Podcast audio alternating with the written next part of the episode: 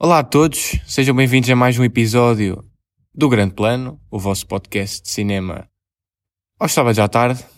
Eu sou o Pedro Silva, estou aqui com o João Guilherme Matos, mas hoje, antes de tudo, eh, como todos podem saber, houve na sequência da, da grande, ehm, das grandes saídas de podcasts de Spotify, com a polémica que houve, nós tivemos a pensar muito e é com o coração pesado que vos dizemos que, que vamos continuar. Pronto. Um, pronto agora que isto está fora do caminho. Estavas a falar de que podcast? Pá, não sei se soubeste aquele. Do Joe Rogan? Polémica com o Joe Rogan. Ah, ok, ok. É verdade. Pronto, nós, agora que tiramos isso do caminho, para nós vamos continuar. Eu sei que é uma decisão difícil. Se bem que se começarmos a trazer pessoas um bocadinho estranhas, talvez saiamos, não é? Sim, é possível. É possível. Mas pronto. Um, então, olá, João. Olá, caríssimo. Acho que finalmente, não é? Estavas assim um bocadinho mal educado em não me dizer olá. Um, mas sim, pá. Um, esta semana, o que é que aconteceu digno de nota? Pá, assim de repente, temos uma série chamada O Livro de Boba Fett, em que a personagem principal aparece nos dois últimos episódios durante uns míseros 10 segundos. Logo Sim, aqui, e devo, dizer, que... e devo dizer, ainda bem.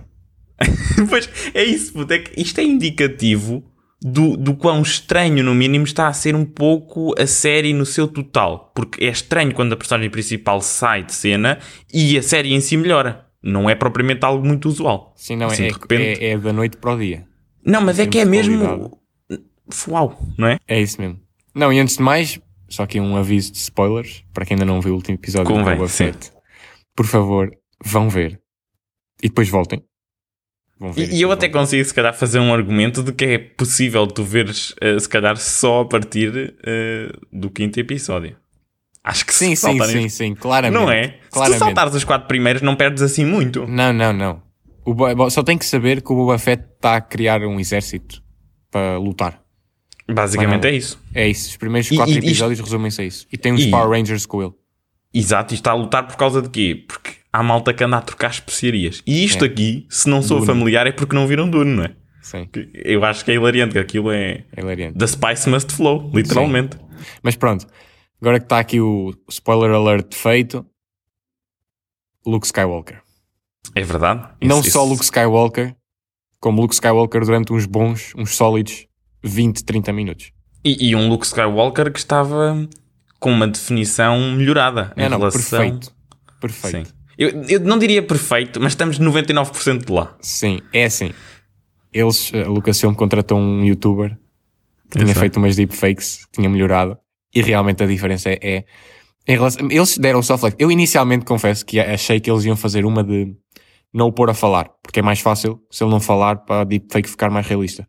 Porque nas primeiras vezes em que ele está, as falas são sempre quando não estamos a ver a cara dele. Mas depois eles fizeram normalmente. Um, epá, incrível. É incrível como a tecnologia que nós temos nos permite fazer coisas destas. Sim, é verdade. Tu na altura até foste tu que me uh, contaste que um, houve uma pessoa que tinha feito um deepfake Sim. e que essa pessoa até tinha sido contratada pela Disney.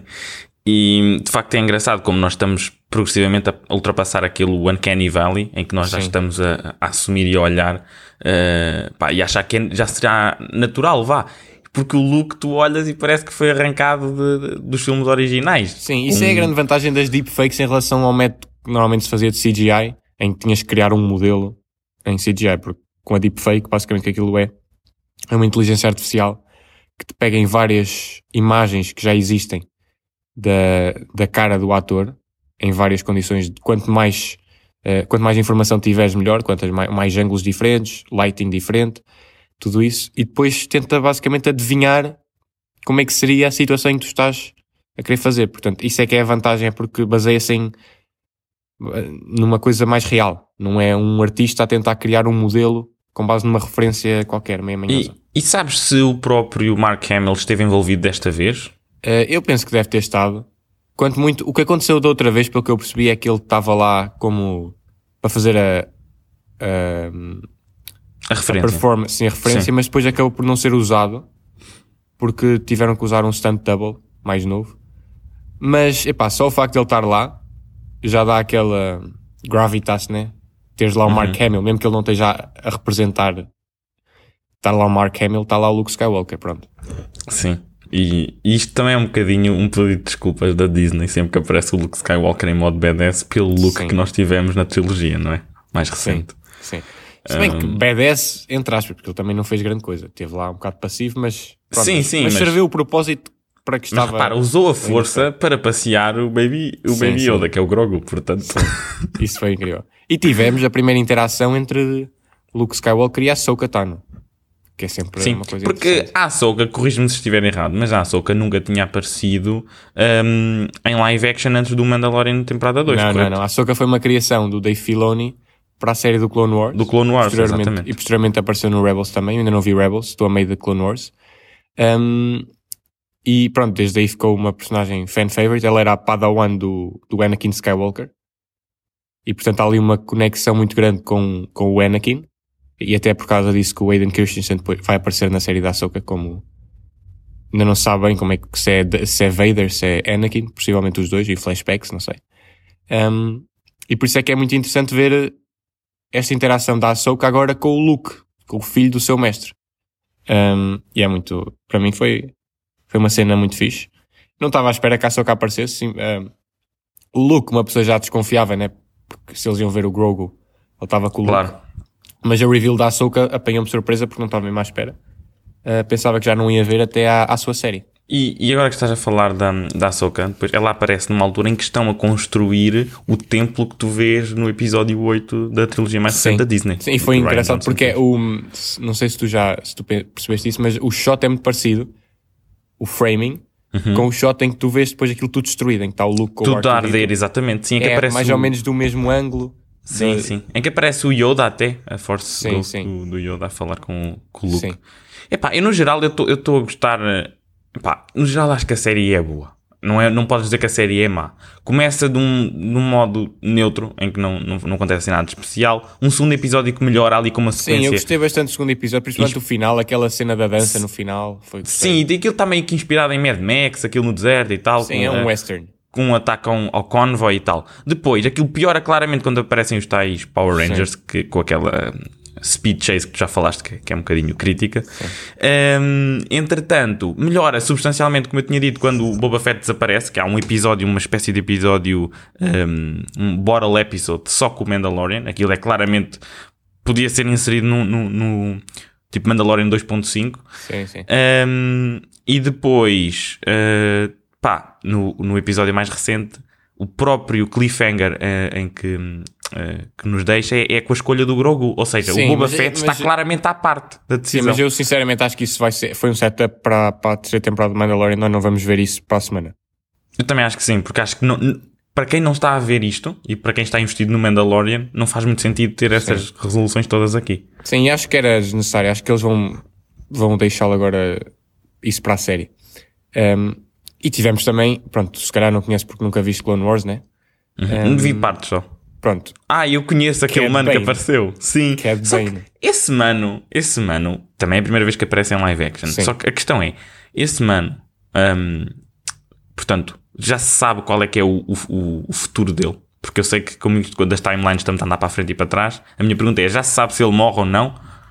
olha é assim, é possível que ele morra, eu não sei porque eu ainda só vou ao meio de Clone Wars. Neste momento ainda não Ah, morreu. ok. Ok. Portanto, também não posso dizer. Mas o que eu sei é que eu, quando aparece aquela figura, aquela silhueta mesmo lá ao Dá fundo, para para ver que é ele, sim. eu, percebi, eu vi logo pelo chapéuzinho ao Cad Bane, eu não acredito. E está incrível. É assim, é que é, é- Eles conseguiram que aquilo ficasse bom. Que era E a, difícil. e a voz do ator, não sei quem Sim, foi, mas sim. é muito bom. É o, é o mesmo. É o mesmo, pronto. É o mesmo. Aliás, eles têm feito isso sempre, tirando a Ahsoka, que mudaram ah, de, de ator. Ficou a Rosario Dawson.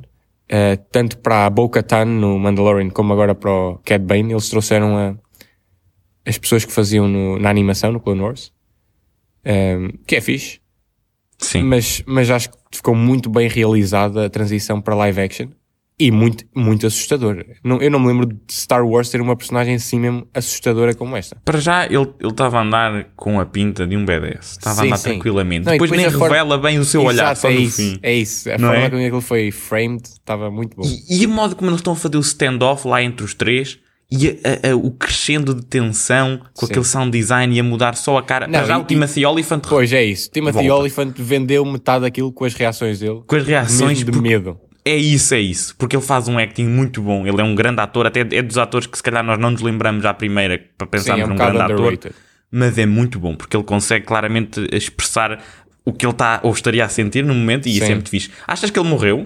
Ou achas que não? Não, não, não. Acho que não. Claramente estava lá aquele terceiro tipo que era para servir de, de morte De- e o outro. de quem vai mesmo levar Bane- Sim, e o Cad Bane manda-lhe um tiro é no ombro, que é tipo um warning shot. Sim, mas depois o outro, ele, repara, como ele foi mal para o Mendo quando ele chegou, Sim. aquele outro terceiro, levou logo 5 tiros no peito Sim, que sim, para garantirmos que está mesmo morto. Para garantir aquilo. Exato. Não, sim. Mas repara, isto é. que- para quem não viu Clone Wars, eu recomendo verem, porque claramente o Dave Filoni está aqui a trazer as suas, os seus brinquedos favoritos para o live action. E não só os seus, como os, os antigos, como o Luke e assim. Mas olha, olha aqui uma, uma, uma questão. Tu não achas que eles deveriam. ah, ah, para já é assim: o Mandalorian aparece na temporada 2. Desculpa, o Boba Fett aparece na temporada 2 do Mandalorian Sim. e aparece com uma, uma postura e um modo de estar totalmente diferente do que se está a passar aqui. Ele aqui está muito passivo. Sim, Percebes? sim. sim. Até o lado mais de implacável e de pessoa. até- olha, níveis, a nível de cenas de ação, o Boba Fett ainda não fez nada de especial. Não, não fez, não. Não Hum, fez. Não fez. Ele E também acho que a culpa é dele vai estar. andar para os sítios. É, é, e aparece de jetpack e tal. Pronto. Eu, eu sinto que lhe falta muito é ter o capacete. Porque a vantagem do Mandalorian a nível prático na vida real é que, como ele nunca tirou o capacete, permite que outros uh, stunt doubles estejam a fazer as cenas de ação. Sim, sim. Não, por é- acaso eu gostei. Eu gostei da. Achei hilariante quando o, Mando eh, vai lá ao, falar com, com a personagem do Timothy Oliphant e diz: Oh, queres ir fazer, beber uma coisa, qualquer coisa? E depois tipo, vê-se claramente que ele está no bar e só o outro gajo é que traz uma bebida porque ele não pode tirar o capacete. Foi hilariante. Exato. Eles tentaram, eles tentaram ignorar isso para ver se não passava, mas se pensares tipo, vamos beber ali um copo. Não Se bem que eu não tenho, eu não tenho a certeza, eu acho que ele consegue levantar ligeiramente só para meter na boca, assim uma palhinha. Hum, acho, acho que vai contra o código. Acho que vai contra o código de honra. Sim, mas ele também já não é Mandalorian, visto não. o que aconteceu no, no episódio anterior. Pois não. Mas pronto, é assim, isto está. Promete. Promete muito.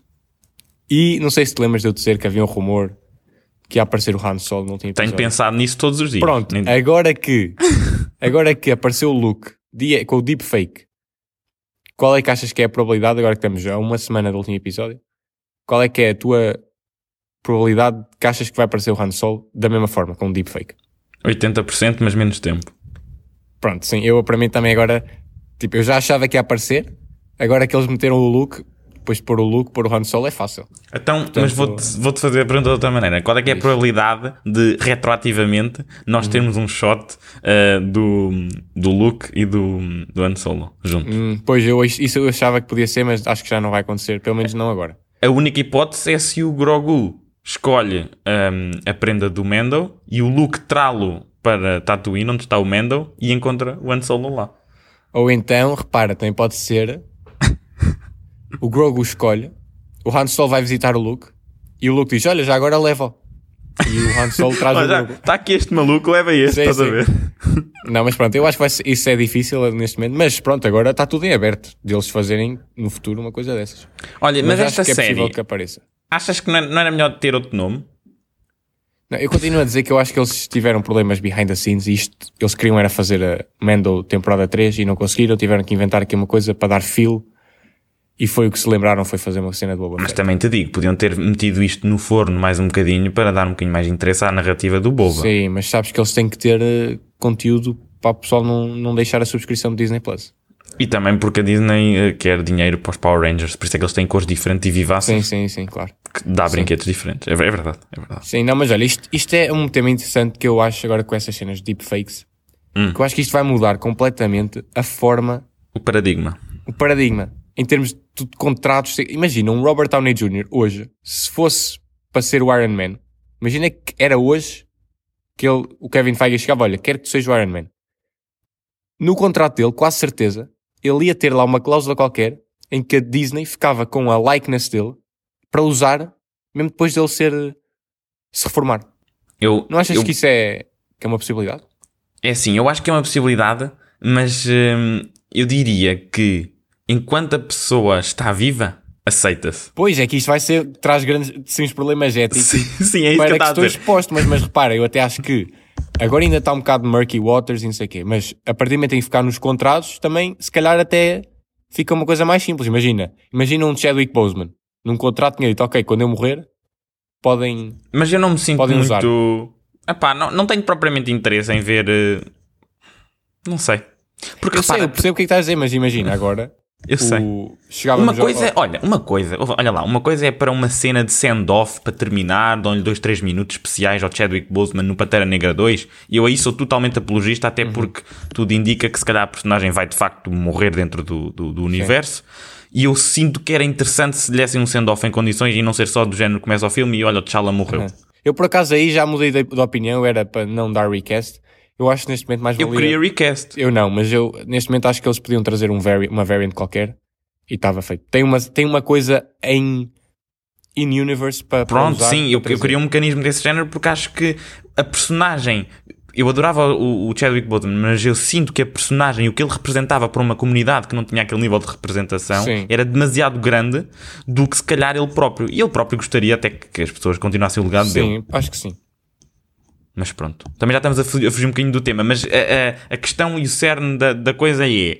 eh, a longo prazo, se vamos voltar a ver atores que, se calhar, como o Mark Hamill, envelheceram a voltar para os papéis, por exemplo, na Marvel, eu diria que sim, não me espantava. Eu- a própria Marvel também É tem pá, sido um isso bocadinho é- é- precursora. Sim, é. está demasiado dinheiro em jogo para eles simplesmente não aproveitarem. Sim, é verdade. E até te digo mais: um dia o Robert Downey Jr. Pá, não lhe apetece regressar daqui a Mas é que 10 é isso, anos. é isso, e eles- eles conseguem não meter numa cameo de 5 minutos. E ele está a receber para não fazer nada. Tem os royalties e é só com a cara dele, sim. Sim, sim. Ou então Eles- faz um dia de estúdio só para fazer referência e Sim, tá. ele vai para, para o estúdio, tiram-lhe shots de todos os ângulos possíveis, não sei o quê.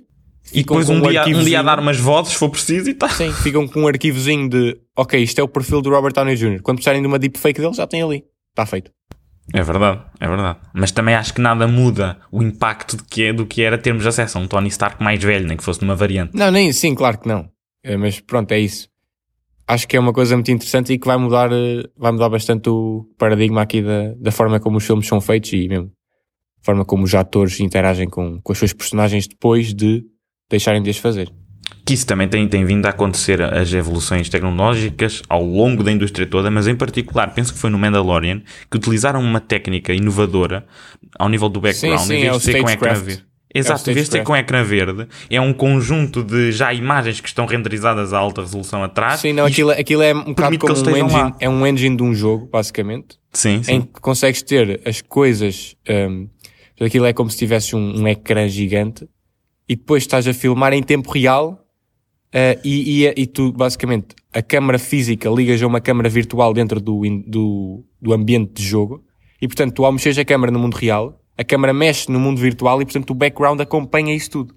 Sim, e eu acho que isso foi inovador e nota-se claramente a sensação Não, foi de escala inovador e, e não só que eles conseguiram não só porque permitiu fazer isso, mas porque baixa muito os custos de produção. pós-produção. É isso que eu estava a dizer. Isso permite também que o look do Mandalorian, por exemplo, o look da série toda e a Sim. escala esteja similar e talvez até melhor do que às vezes alguns shots que a trilogia da Disney nos trouxe. Sim, sim, sim, não, isso é assim, é. Agora é muito mais possível. Mas tem que ser bem feito, porque se, eh, corre-se o risco depois de parecer muito shallow. Porque como não há profundidade, como tens lá um ecrã, Sim, eh, sim. às vezes parece. eh, tu has de reparar, eu já reparei isso algumas vezes, os, os shots, tu quase nunca vês o Mandalorian ou uma personagem qualquer a andar para longe da câmera, é sempre assim lateral. a entrar, não é? A entrar lá sempre dentro. lateral, é sempre lateral. Os Sim. shots sempre laterais, porquê? Porque eles não têm profundidade. Aquilo parece que tem, parece que é um espaço muito grande, mas não tem. E isso tem que ser bem feito. Tem que haver elementos no foreground, que é para haver uma interação, para criar a ilusão de que aquilo é um espaço real. Por isso é que eles às vezes metem aqueles bicharocos lá atrás a passear. Sim, então. sim, é, é, pronto, é isso. É para dar um bocado de vida àquilo. Sim. Mas sim, mas eu acho que isso é uma tecnologia extremamente interessante e que também, também é uma mudança de paradigma completamente, porque permite Uhum. fazer E também coisas... ajuda aos atores que, sim, que sim, estão a ajuda. interagir lá. E, e permite fazer coisas que antes eram impossíveis. Sim. Isso sim. Olha, hum, sinto que foi aqui um episódio já gostosinho. Sim, acho que sim. E, e acho que não, não queria assim alongar muito porque lá está, no próximo, na próxima semana provavelmente vamos entrar uh, full on spoilers a falar, a fazer uma revisão da série toda, porque vai sair o último, portanto Sim, recomendo um- vivamente um que as pessoas... e talvez falar É, um bocadinho do futuro. recomendo do- que as pessoas uh, pá, procurem ver. E também nós vamos ver um, se falamos de uma série que é Murderville, da Netflix, que promete porque basicamente é um conjunto de celebridades que surge a cada episódio a improvisar um, dentro de um contexto em que supostamente ocorreu um homicídio Sim, sim, e uns têm script e outros não. Portanto, acho que é Está engraçado. na Netflix com o Will Arnett, nós vamos tentar ver e depois dizemos aqui alguma coisa.